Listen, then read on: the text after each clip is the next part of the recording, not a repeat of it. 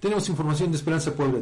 Vamos hasta Esperanza Puebla ahora porque la Fiscalía General del Estado de Puebla acreditó actividades ilícitas en una bodega ubicada en el municipio de Esperanza, donde tras cateo recuperó tres camionetas con reporte de robo, cartuchos útiles y chalecos balísticos. El 11 de diciembre del año en curso, personal de la Fiscalía del Estado reinspeccionó un inmueble en la colonia El Pozo, en Esperanza, donde meses antes había asegurado vehículos y mercancía ilícita, percatándose que nuevamente se encontraban unidades al interior. Durante el cumplimiento del cateo, dos sujetos con vestimenta camuflajeada realizaron disparos y huyeron eh, abandonando en el lugar dos chalecos balísticos, un cargador para fusil AR-15, 18 cartuchos útiles y un casco táctico.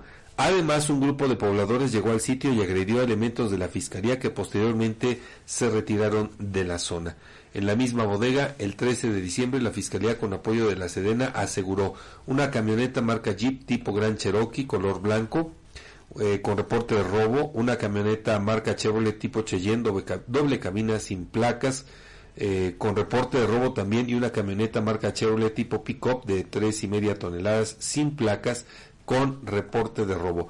Las unidades, los objetos y el inmueble quedaron a disposición de la Fiscalía de Puebla que continúa las investigaciones.